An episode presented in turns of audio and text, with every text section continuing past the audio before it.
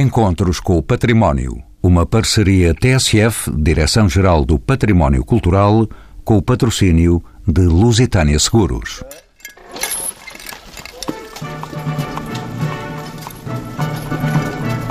Uma breve viagem pela história e pelas histórias do transporte hipomóvel conduz-nos à coleção do Museu Nacional dos Coches, em Lisboa. Este museu tem a particularidade de reunir um conjunto único no mundo de viaturas do século XVII ao século XIX de elevada qualidade artística, proveniente de diversas origens que documentam alguns dos modelos decorativos utilizados nas cortes europeias. A sua evolução, os diversos tipos, a sua construção e acessórios, bem como os serviços educativos e ainda os desafios colocados à construção do novo museu, são alguns dos temas tratados com os convidados deste programa. Silvana Bessone, Rita Darjan, Ricardo Beck-Gordon e Ana Paula Lopes. Ricardo Beck-Gordon, arquiteto, é professor em diversas universidades nacionais e estrangeiras. Foi distinguido com diferentes prémios internacionais de arquitetura. É autor do projeto do novo Museu dos Coches, em colaboração com o arquiteto Paulo Mendes de Rocha. Rita Darjan foi técnica superior no Palácio Nacional da Pena e no Palácio Nacional de Sintra. É atualmente a responsável pela gestão das coleções, inventário e conservação preventiva do Museu Nacional dos Coches. Ana Paula Lopes, licenciada em Línguas e Literaturas Modernas pela Universidade Nova de Lisboa, integra a equipa do Serviço Educativo do Museu Nacional dos Coches desde 2005. E ainda Silvana Bessona, licenciado em História pela Clássica de Lisboa, mestre em História da Arte pela Nova de Lisboa e museóloga pelo Instituto Português do Património Cultural. Ela é diretora do Museu Nacional dos Coches, a quem peço que me diga onde começa essa história dos veículos de tração animal e como é que evoluíram. A roda, a roda maciça aparece a cerca de 4 mil anos antes de Cristo. E, como o próprio nome indica, era maciça. Dois mil anos mais tarde aparece a primeira roda com raios que vão puxar, eh, portanto, que aparecem nas quadrigas romanas. E então é a roda de raios que depois passa para os primeiros coches ao longo da, dos carroções, não é logo coches, primeiro são carroções, onde só iam senhoras sentadas, os homens não podiam andar de coches. Tinham, o pior era para os homens, é isso? Os homens só a cavalo, tinham que andar a cavalo e as senhoras é que iam sentadas em carroções. Silvana Bessona, como sabe, na Europa, entre os séculos XVI e XIX, encontramos um novo objeto de ostentação pública, o transporte hipomóvel. Decifre-nos esta palavra. Há diferentes tipos de meios de transporte puxados por cavalos. Exatamente. Eh, hipomóveis, quer dizer, puxados por cavalos, e começou por ser os tais carroções de que eu já me referi, em que iam as damas sentadas no chão, e depois passou, a dada altura, a ser o primeiro carro de Cox, que é uma cidade na Hungria, que vai permitir que as pessoas uh, sigam sentadas. São carros com cadeiras lá dentro, mesmo assumidamente cadeiras dentro do carro. Carro de Cox que um cardeal uh, italiano que na altura estava nessa zona da Hungria passa para Itália e começam a fazer os primeiros coches, que vem do nome Cox Coche. E agora, sentando-nos e centrando-nos no coche, de onde é que nos vem esta designação? A designação coche vem da cidade de Cox, na Hungria. Como dizer? Cox, sim. Que depois eh, passa para a Itália, onde se fabricam os primeiros carros de Cox ou Coche e há uma mudança da designação para coche. Depois são, curiosamente, são ao longo do século do Renascimento surgem alguns desses carros, mas é na, no final do século XVI, em Espanha, em Madrid, que surge o primeiro coche, assumidamente com um banco corrido, já sem as tais cadeiras lá dentro, mas com um banco corrido, frente a frente, dois bancos, e que é o nosso exemplar, que é o único no mundo, que é o de Filipe II. E é, o abrir desta conversa eh, com a diretora deste Museu Nacional, Ana Paula Lopes, bem-vinda aos Encontros com o Património. Deve ser por algum destes temas que já foram abordados que se iniciam as visitas didáticas e as explicações aos menos conhecedores. Como é que é uma visita guiada ao Museu Nacional eh, dos Coches? É diferente da dos outros museus? Penso que as visitas guiadas são visitas guiadas. Todas são iguais, dependendo do, é do sítio onde as pessoas estão a fazer a visita. Aqui no Museu Nacional dos Coches, o serviço educativo começou em 1966. É uma equipa de, neste momento, quatro elementos e as visitas são feitas maioritariamente às escolas para séniores e outros públicos que nos procuram. As visitas guiadas começam, é óbvio, que pelo coche mais antigo, Coche de Filipe II, que é um dos coches que tem uma história muito interessante e é por aí que as pessoas se prendem muito. E depois vai desde o coche de Filipe II até ao mais moderno que nós temos, que é a mala posta. O que é que de interessante tem então esse coche para ser tão solicitado? O coche Filipe II uh, fez, veio de uma visita do rei, que demorou cerca de dois meses, portanto, e as crianças e todas as pessoas tomam consciência do que é que era uma viagem naquela altura.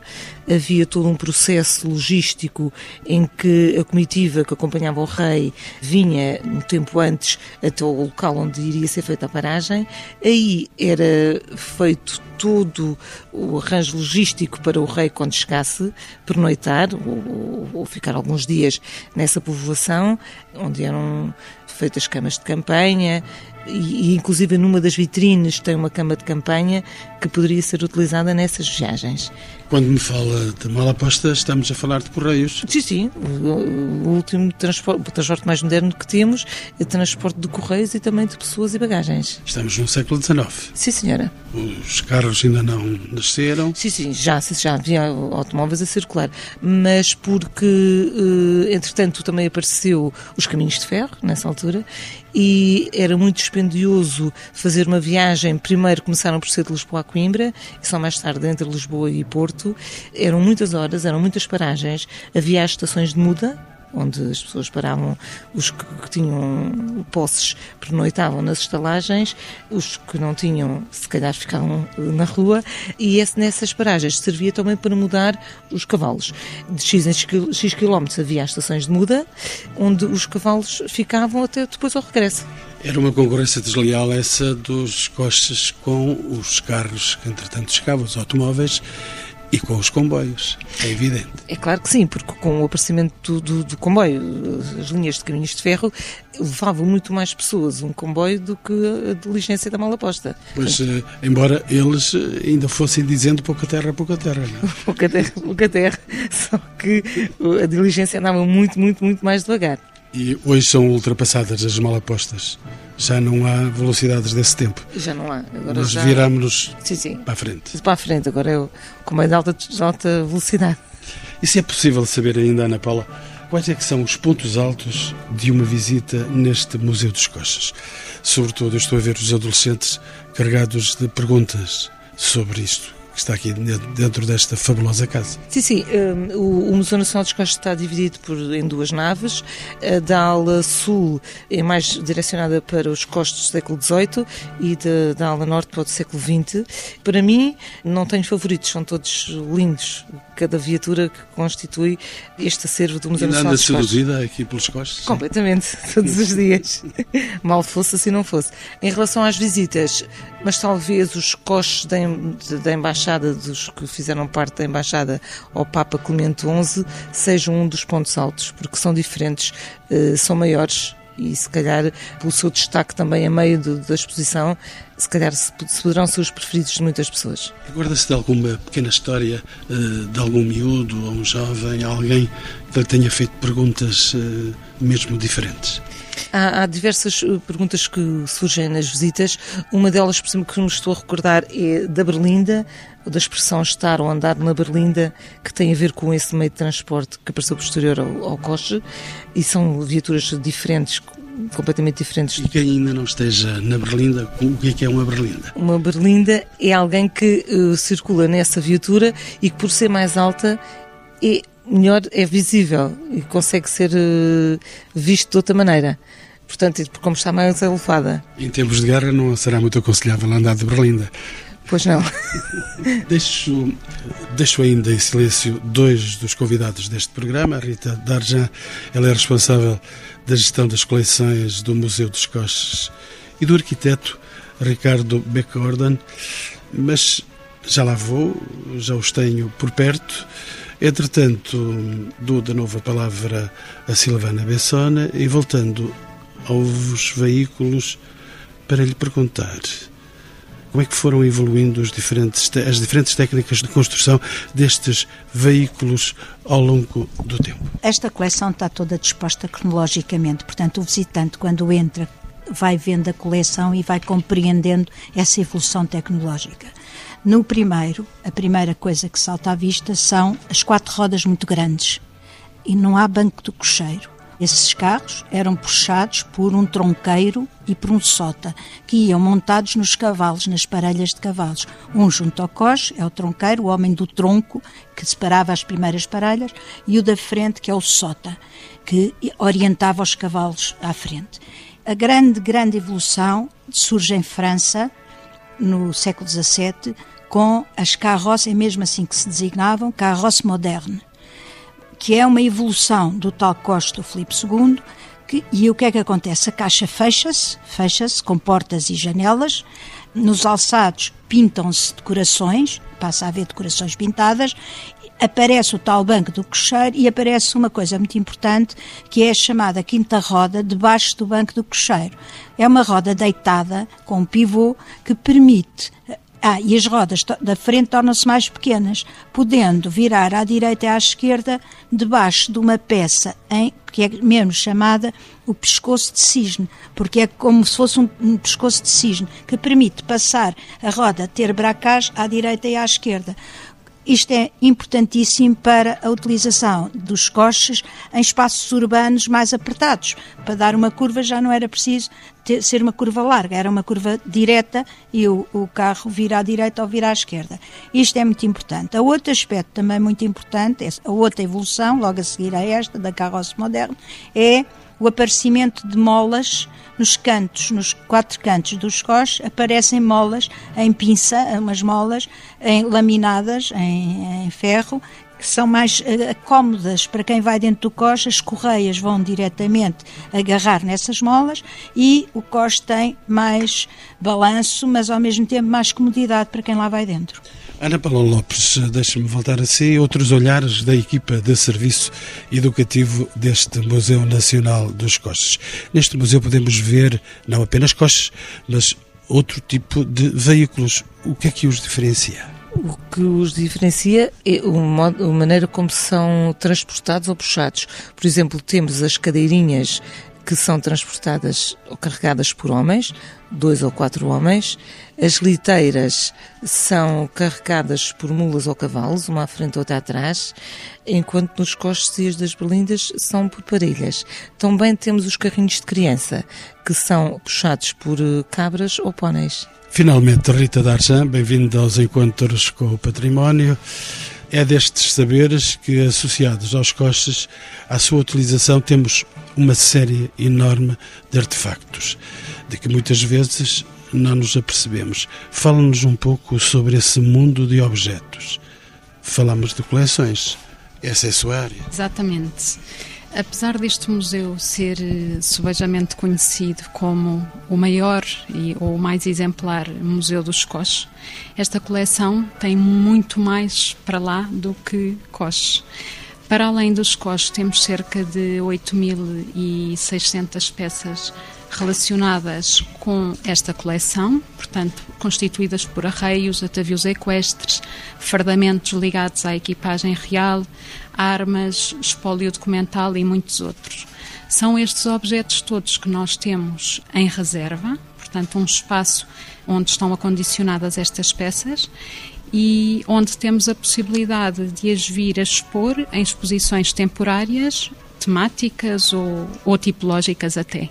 Como será já do conhecimento, sobretudo dos que estarão fora desta casa, este museu tem muitas peças inventariadas e em depósito, normalmente não acessíveis ao público, imagino.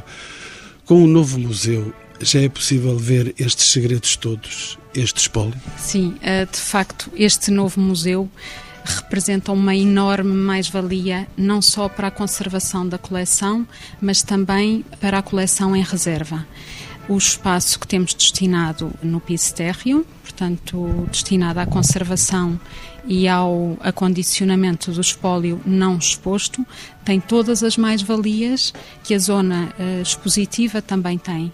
Uh, são cerca de 1050 metros quadrados, onde se desenvolve a oficina de conservação e as quatro reservas diferenciadas para os, as diferentes tipologias de coleções, como disse, atavios equestres, uh, fardamentos, arreios e diversos. Rita, só mais uma questão para não a estafar nesta corrida que estamos a fazer de coche. No processo de instalação deste novo museu foram efetuadas muitas operações de restauro de veículos. Quer falar-nos um pouco eh, dessa arte escondida aos olhos de quem vê agora os costos? Foi de facto um enorme desafio a transição desta coleção de um edifício para o outro, mas de facto as excelentes condições que este edifício oferece para a conservação e para o acondicionamento de todo este acervo representou uma grande ajuda para a equipa.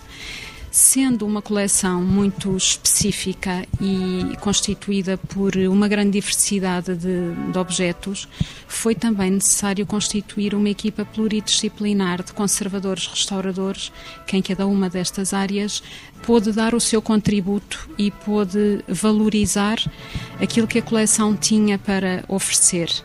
Ou seja, cada um nas suas áreas investiu o máximo possível para que esta coleção fosse uh, valorizada e abrilhantada, vá lá. Isto também foi possível precisamente porque temos também a acompanhar-nos em permanência o Laboratório José de Figueiredo, que é o representante da Direção-Geral do Património Cultural, com os seus conservadores restauradores, que nos vão dando sempre o apoio necessário à intervenção destas peças. Uh, saliento que temos 48 peças classificadas Tesouro Nacional, sendo que são 47 viaturas e o manto da coleção da Rainha Dona Amélia, que em breve eh, será também alvo de uma intervenção de conservação e restauro. Foi, portanto, muito interessante eh, este desafio que esta mudança proporcionou e foi também uma oportunidade para esta congregação de saberes, embora com conservadores restauradores externos à coleção, porque, como pode imaginar, tivemos de constituir uma equipa grandiosa para fazer esta empreitada de uma envergadura tão grande, mas que nos trouxe também, de facto, muito conhecimento uh, individualizado acerca de cada peça e também da coleção em geral. Silvana Bessona, deixe-me passar uma vez mais pela sua porta. Chegou então a vez de falarmos dos grandes edifícios que albergam esta coleção única. Quantos coches é que temos? Qual é a história do Picadeiro Real que até 2015 chegou a este Museu Nacional dos Coches. Ele é de facto a joia da coroa, o mais visitado. É tudo verdade isto que estou a perguntar sobre esta casa? Eu acho que sim, que é verdade. Uh, então districemos. O museu, o museu nasce de uma iniciativa, de uma ideia de, de Rainha Dona Amélia, que em 1904, mais precisamente, consegue autorização do rei Dom Carlos para adaptar o antigo Picadeira Museu. O picadeiro tinha entrado em desuso completo com a partida da família real para o Brasil e, portanto, o picadeiro estava desativado e era um armazém de coches, era onde estavam deixados coches, porque era grande e prestava-se para isso. Dona Amélia, quando chegou e viu este conjunto, ficou impressionadíssima. Ela veio de Tuicanam, vinha, vinha de Tuicanam para casar com o rei Dom Carlos, na altura, e ficou muito impressionada com o que viu E a partir daí começou a insistir com o rei em fazer um museu, também influenciada pela Exposição Universal de 1900. E isso ter lá influenciado foi a primeira vez que apareceram coches como peça de museu, expostos. Isso fez com que ela fizesse a recuperação do picadeiro, lá finalmente, e foi restaurando os coches e inaugurou-se a 23 de maio de 1905 o Museu dos Coches Reais. Era a designação que tinha na época, Museu dos Coches Reais. Uns anos mais tarde, com a implantação da República, passa ainda antes disso. Em 1908, portanto, ainda não com a República, já ainda com a regência de Dom Carlos, sai uma carta de lei em que designa Museu Nacional dos Coches Reais. A palavra nacional, a importância do museu era tal que chamam Museu Nacional dos Coches Reais. E depois, com a implantação da República, isso sim passou, saem os coches reais e passa ao Museu Nacional dos Coches. Ponto. Porque o rei tinha partido. Porque já tinha partido. E tinha ido de coches, com certeza. Exatamente. E o primeiro diretor foi Luciano Freire, é o primeiro diretor do museu que foi diretor entre 1910 e 1938. E então, é, com essa história toda, por isso é que ele é o mais requisitado, o mais visitado. Era o museu mais visitado, era diferente dos museus de todo o mundo, não havia. A, a pessoa esquece de uma coisa muito curiosa, é que ele, além de ser o Museu Nacional, o eh, Museu dos Coches Reais, ou Museu Nacional dos Coches, ele foi o primeiro museu de transportes do mundo, porque até aí nunca tinha havido um museu de transportes. Portanto, eh, nós estamos habituados a falar de museus de, de comboios, museu de aviação, museu de barcos e o Museu de Coches foi de facto o primeiro museu de transportes do mundo e a primeira vez que se faz um museu com, com coches. E agora, depois deste casamento do espaço em que ele estava, vem agora para uma casa ampla, enorme, imensa, Mesmo, que está aqui. Pois. E já vou falar com o arquiteto que é responsável por este projeto, mas ele continua a ser muito querido do povo português, é verdade? E isto é alguma veneração ainda à República? Uh, perdão, Não, isto, é, isto é alguma. Não, uh, eu penso penso que foi muito importante, de facto, foi muito importante que a República não denegrisse o conjunto, portanto, a República tirou partido do museu e o primeiro diretor, portanto, Luciano Freire, a seguir vem o segundo diretor, que era historiador de arte, que era o Luís Keil, e que consegue fazer um acrescento ao museu da autoria do Raulino, do arquiteto Raulino. Porquê? Porque tinham que integrar na coleção, além dos coches reais que já cá estavam, os coches pertencentes aos bens da Igreja. E então entram coches do Cardeal, coches de outras famílias. Depois de 1910. Exatamente, exatamente. E, portanto, há esse acrescento. Mesmo assim, a coleção é muito grande. E, quando se dá o 25 de Abril, foi necessário retirar os carros que estavam no Palácio das Necessidades, nas cocheiras do Palácio das Necessidades. E então queriam trazer mais e não cabiam mesmo, já não havia volta a dar, como se costuma dizer. E então foram temporariamente, a ideia era de ser temporário, para Vila Viçosa, para o Passo Ducal de Vila Viçosa, para as cavalariças do Passo Ducal, que na altura sofreram uma intervenção para receber lá um conjunto de viaturas, sobretudo do século XIX. E ficou-nos sempre eh, a, a pena no ar e das pessoas de não podermos ter tudo junto. Daí começar-se a pensar em fazer um novo edifício que permitisse juntar a maioria da, da, coleção. E hoje é e continua a ser um dos mais visitados. Continua a ser o museu mais visitado, é um museu que tem uma média, eh, posso lhe dizer, em 2016 tivemos 382 mil 596 visitantes. Isto para sermos rigorosos? Para sermos rigorosos, exatamente. E, portanto, a média vai ser essa, de 380, 400 mil, eventualmente depois 500 mil, Deus queira que sim. Porquê? Porque é, uma, é de facto diferente dos outros todos. Mesmo nos outros países, os coches desapareceram. Desapareceram com a Revolução Francesa, porque eram símbolos do poder e queimavam-nos nas ruas, pegavam-lhes fogo. Depois houve a Primeira Guerra Mundial e a Segunda com bombardamentos que nós, por sorte, não tivemos. Portanto, desapareceu todo esse património. Ficou muito residual muito residual. Em alguns palácios, Versailles, Schönberg, na Holanda, eh, em Apeldoorn, há vários conjuntinhos, mas, e, e, nos miús da Rainha de Inglaterra, são cortes que se prolongaram um bocadinho, mas de qualquer maneira, todo o século XVII e a, toda a primeira metade do século XVIII desapareceu tudo. Mas desapareceu mesmo. E quem é que não gostaria de ter um coche real em sua casa? Os portugueses têm ainda essa uh, aspiração de ter um coche em casa. Eu acho que os portugueses gostam de vir ao Museu dos Coches e vêm pequeninos, depois nunca mais vêm, depois vêm mais velhos. Portanto, há assim um período. Isto é, é, em criança vêm com as escolas, como explicou a minha colega. Depois, no, em adultos, vêm com os filhos, trazer os filhos também. E depois deixam de vir e depois na, na partir da. Agora já não se diz meia idade a meia idade, vêm de novo em grupos eh, que vêm das autarquias e ficam encantados em rever os cós e dizem, ah, eu quando era pequenina estive cá e vi os cós, eram tão grandes e agora já não têm essa noção de ser tão grandes, eram gigantescos para o tamanho da criança. Agora já não têm essa noção de coisa e dizem, ah, eu estive cá há tantos anos, eu vi quando era pequenina e tal. E está a ter um grande impacto esta visibilidade que têm agora. Arquiteto Ricardo Beck Gordon, vou-lhe perguntar se também quando criança visitou este museu. Visitei o anterior museu, visitei com certeza o Museu dos Coches, instalado no Picadeiro Real, quando era miúdo, até porque eu tinha vivia aqui no Restelo e, portanto, vim mais do que uma vez.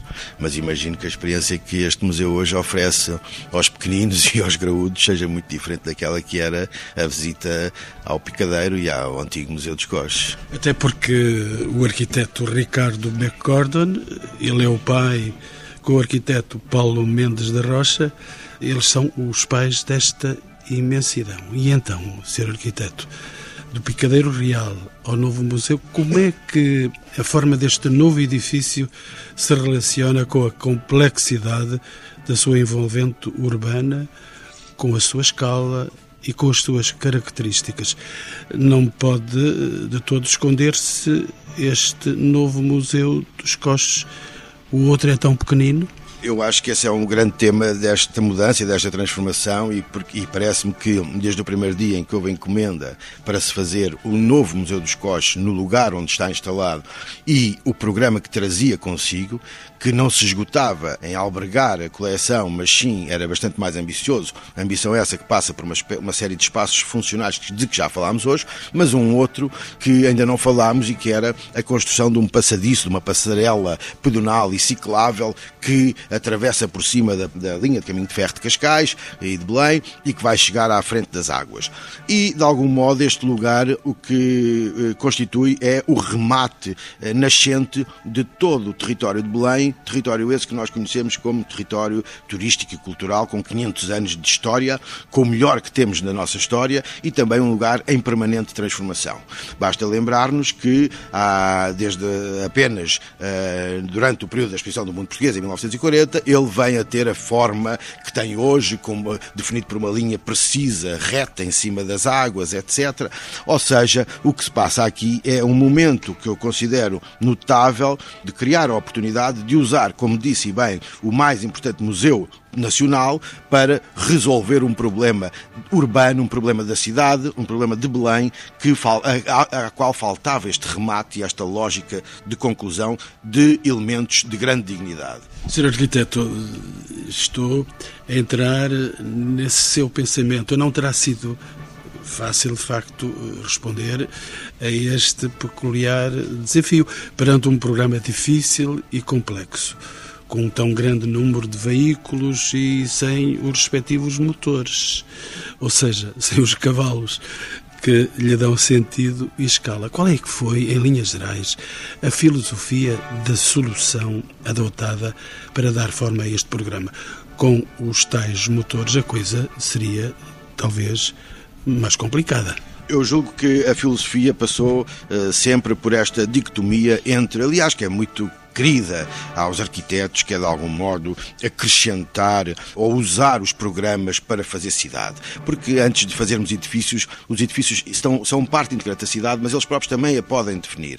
E portanto aqui não foi diferente disso. O programa é complexo, é formado maioritariamente por objetos de grande dimensão, objetos que devem ser vistos como um tesouro a preservar ad eterno, e dessa forma o que se procurou foi criar condições para preservar este tesouro, de uma forma tão extraordinária quanto levantando-a do chão para estar eh, protegido até de qualquer eventualidade catastrófica, e ao mesmo tempo libertar o chão da cidade para que aí pudéssemos ter espaço público, que é aquilo que mais caracteriza o lugar onde estamos instalados, que é em Belém, um espaço que é uma cidade em contínuo, um chão contínuo, turístico, cultural, de vivência de toda a comunidade. O Museu da Eletricidade não fez moça aqui a este museu? Não, eu julgo que não faz, pelo contrário, eu julgo que uh, se todos puxarmos pelas virtudes do lugar, vamos todos ganhar com isso e, portanto, o que me parece é que quanto mais equipamentos, vamos ver, os equipamentos culturais nunca são em demasia, nós estamos longe de ter esse problema, nós temos ainda que continuar a explorar uh,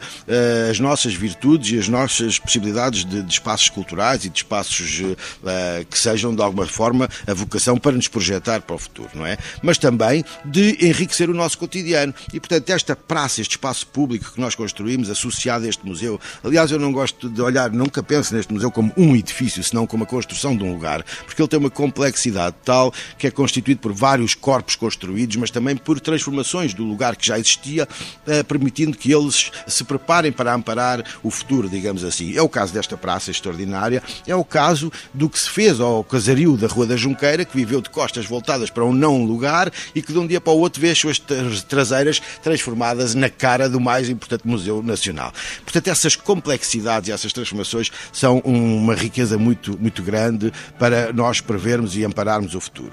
E depois ainda há um outro, uma outra nota que eu acho que é muito importante a propósito do Museu da Eletricidade, a propósito do Museu dos Coches e a propósito do, de um fenómeno que está a acontecer muito em Lisboa e de que se fala muito, este fenómeno turístico galopante, e que eu diria que há uma coisa que eu ao princípio sentia uma certa angústia de não ver o museu já concluído, porque como é sabido, a passadeira, por exemplo, ainda não está concluída, a museografia apenas foi concluída há, há três ou quatro meses, e aquilo que me parecia ao princípio uma ansiedade das coisas não estarem completadas e terminadas, agora vejo com um outro olhar e com algum agrado até eventualmente, porque acho que é o deixar que o tempo demore a construir as coisas e a transformar as coisas que nunca estão completas e concluídas, e portanto acho que isso, uh, com tantas urgências de, a, que, a que assistimos, aqui haver uma espécie de um contracampo, não me desagrada imaginar. Sr. Arquiteto, deixe-me fazer uma pergunta pobrezinha.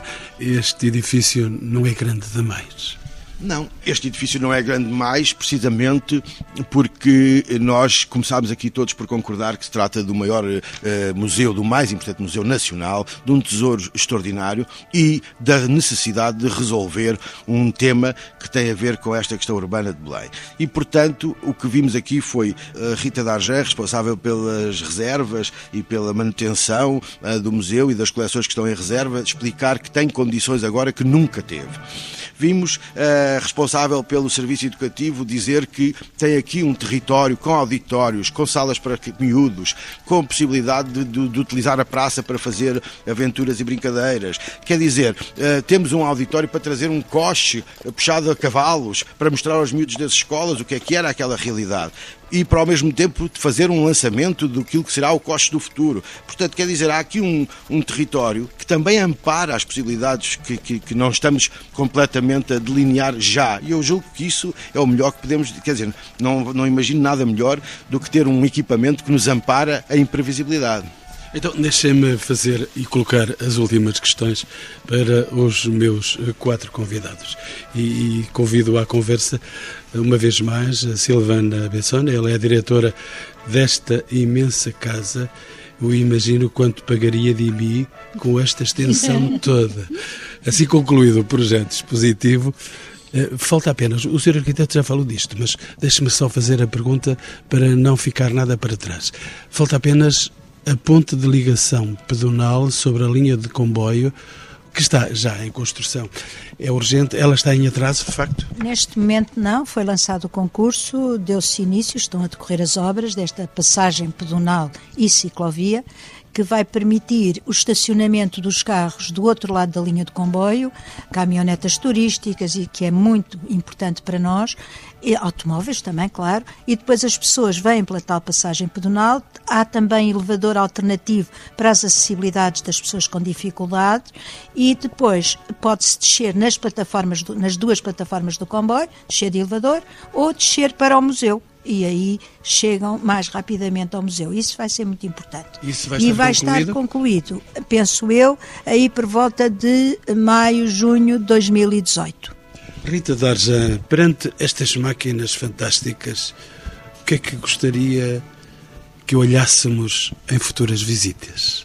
Estas peças são umas peças paradigmáticas. São umas peças compósitas. Se olharmos para as viaturas como peças compósitas em que uma peça só engloba diversos tipos de arte. Temos a arte de trabalhar a madeira, a pintura, temos o trabalho dos couros, o trabalho dos metais, o trabalho dos têxteis e, portanto, a nossa preocupação na parte da conservação e do aprofundamento também do estudo desta coleção prende-se com o valorizar cada um destes materiais e cada uma destas obras de arte que compõem uma só viatura e dar-lhes todo o brilho e toda a ênfase que necessitam. É, portanto, o olhar sobre a, a, conservação e a valorização material destes objetos que nós apelamos. Ana Paula Lopes, ela é do Serviço Educativo. Deixe-me apelar à sua memória e à sua história aqui nesta casa. Qual é que foi a maior surpresa nesta área da educação? A maior surpresa ainda está para vir e é isso que eu queria agora falar um pouco. Com o, projeto museográfico concluído, foi um dos grandes objetivos da direção que nós tenhamos um museu para todos. E este Museu para Todos prende-se com não só do serviço educativo, que é o que faz a ponta entre o visitante eh, e o museu com as visitas guiadas, mas fundamentalmente para o público que não pode ter as visitas guiadas. E é nesse sentido que, com este novo projeto museográfico, nós vamos ter sete pontos interativos ao longo do museu, que nos contam a história do museu, inclusive um para nós que é muito apreciado para os visitantes mais jovens, para as crianças, que era, era uma vez, que é onde é-nos contado a história do museu, desde o Costa Filipe II, então até à, mal, à mala posta. Nesses suportes interativos vamos ter as caracterizações técnica das viaturas em questão, eh, uns quadros com o ambiente da época e a visita virtual. Também temos as vitrines, eh, que foi a parte de conservação e restauro que completou, onde nos eh, faz compreender a função dos objetos através do enquadramento histórico. Além disso, temos nas barreiras delimitadoras dos costes legendas em quatro línguas, português, inglês, francês e espanhol, e quando o museu abriu em 2015, tínhamos os guias que também tinham em mandarim. Também temos uma aplicação que foi lançada a 1 de junho deste ano, onde nos permite ver todos os costos no seu interior, 360 graus, e ainda curiosidades. Portanto, o futuro ainda virá. E a direção do museu conta ter uh, um museu para todos, como acabei de dizer, inclusive uh, está a ser feito um projeto para uh, pessoas cegas e de baixa visão que contamos eh, lançar para o ano que vem e que para que seja um museu inclusivo. Então o futuro está para chegar. Deixe-me só, eh, para não esquecer, antes de dar a última palavra ao ser arquiteto, a doutora Silvana Bessona, o mais velhinho dos, destes museus, o, o Museu dos Coches aqui ao lado, e ainda continua a viver ou foi enterrado? Continua, continua a viver porque, enfim, entendemos que era importante manter a memória desse trabalho da, da Rainha Dona Amélia, porque é um espaço uh, também carismático, não é? E tem quatro coches e quatro berlindas só. Portanto, é muito, tornou-se mais amplo, permite termos eventos no seu interior, eventos enfim, jantares de gala, cerimónias do senhor, do senhor Presidente da República. Aqui os jantares podem estar à vontade. Aqui à vontade, porque é um espaço para cavalos, é um espaço para cavalos. e vamos ter, portanto, temos a pintura, por exemplo, toda a pintura da, da, última dinastia de Bragança, dos reis, os retratos todos dos reis no seu local e vamos, estamos a trabalhar já num projeto a partir de 2018 para nas salas que ficaram vazias, que eram as antigas reservas do museu, onde as peças eh, passaram para as reservas deste novo, aí vamos fazer a história do cavalo na Península Ibérica e a história da arte equestre temos material suficiente para explicar uh, às novas gerações para que é que servia um picadeiro, o que é que se fazia dentro de um picadeiro. Portanto, numa sequência de salas, portanto, aqui fica o Museu dos Coches e, e arreios de tiro e tudo ligado a, ao tiro dos Coches. Do outro lado ficará o Museu de, do Cavalo e da Arte Equestre, mantendo os tais quatro coches e quatro berlindas, memória do, do trabalho da Dona Amélia. E memória, eh, se me permite, também do cavalo português, que tem o seu lado na história dos animais mais nobres que poderemos ter no país. Até quase parece um especialista em um, eh, cavalos de corrida. Não, mas a última palavra para o ser arquiteto, Ricardo Beck Gordon. Deixe-me perguntar-lhe, estamos no fim, esta casa deu-lhe muitas dores de cabeça. Não, é um grande desafio, é um grande desafio do ponto de vista hum, arquitetónico, a complexidade tecnológica, a ligação entre todas as disciplinas que envolvem um projeto desta complexidade e, sem dúvida, o próprio programa, que tem a sua complexidade. Nós estamos aqui reunidos na biblioteca, aqui por trás temos os serviços administrativos, do outro lado um restaurante elevado 20 metros quase da rua, portanto, quer dizer, há aqui uma complexidade construtiva que acabou por dar, hum, por dar bastante trabalho. O que é que mais o surpreendeu nesta obra? O mais me surpreendeu nesta obra foi a relação com o arquiteto Paulo Mendes da Rocha, naturalmente, porque é daí que vem eh, o DNA, eh, a gênese de toda esta operação e, portanto, essa palavra tem que ser aqui deixada e é uma experiência que eu tive particular e única e que nós todos, como comunidade, podemos partilhar hoje, eh, dada, eh, digamos assim, a semente que o arquiteto Palmas da Rocha lançou no pensamento desta operação, que é uma operação que está aqui ainda para dar cartas nos próximos anos e no futuro. Sr. Arquiteto, e mesmo assim mudaria alguma coisa? Não, quer dizer, eu tenho olhado para o museu com muita naturalidade e vejo o que eu hoje sinto é que este museu está de facto, foi de facto pensado para ter continuidade no futuro. Ou seja, ele não está de modo, não está completo neste momento, mas não é só porque a passagem ainda não está a funcionar. Porque este lugar é uma transformação urbana que vai, carece de que as pessoas se apropriem dele mais do que a própria visitação ao museu só. Isso não. É mais, é um pedaço de cidade e essa cidade ainda está para ser conquistada na sua plenitude. E a última palavra tinha que ser para a diretora da casa, Silvana. Pois eu só queria acrescentar o seguinte: o, o, programa museológico que eu concebi para dar ao arquiteto, para o arquiteto, eh, portanto, com base nesse programa museológico, fazer o edifício, eh, contemplou as tais reservas, oficinas, sala de exposições temporárias, serviço educativo, a biblioteca e o tal auditório que permitia a entrada e saída de viaturas e tanto é que na inauguração vieram, a Guarda Nacional Republicana fez um concerto a cavalo no seu interior, entra-se por um lado, sai-se por outro, automóveis clássicos antigos, temos feito grandes eventos desse tipo e temos estado eh, muito determinados em dar vida à praça porque as pessoas ainda não se habituaram a tirar partido da praça. E temos, por exemplo, test drive de carros elétricos, que eu acho carros a eletricidade, não é carros elétricos dos antigos. Dos antigos. É carros, os amarelos. Não é os amarelos, é os, é os, exatamente. E isso foi muito, é muito importante, as pessoas aderem muito e faz test drive. Eu nunca tinha feito um test drive e já experimentei um carro elétrico e uma bicicleta elétrica e uma moto elétrica. Portanto, a ideia fazem é, um bocadinho facto, menos de barulho, não é? Exatamente, até fazem muito menos barulho.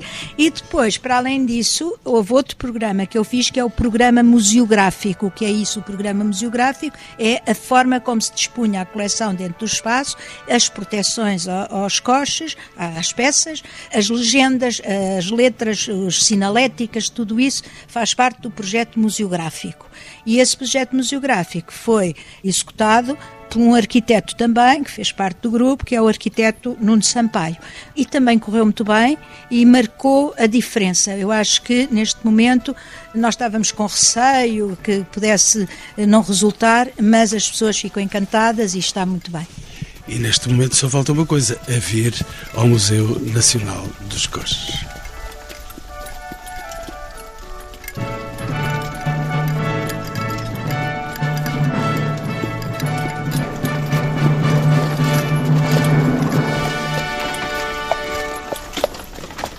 Encontros com o Património. Uma parceria TSF, Direção-Geral do Património Cultural, com o patrocínio de Lusitânia Seguros.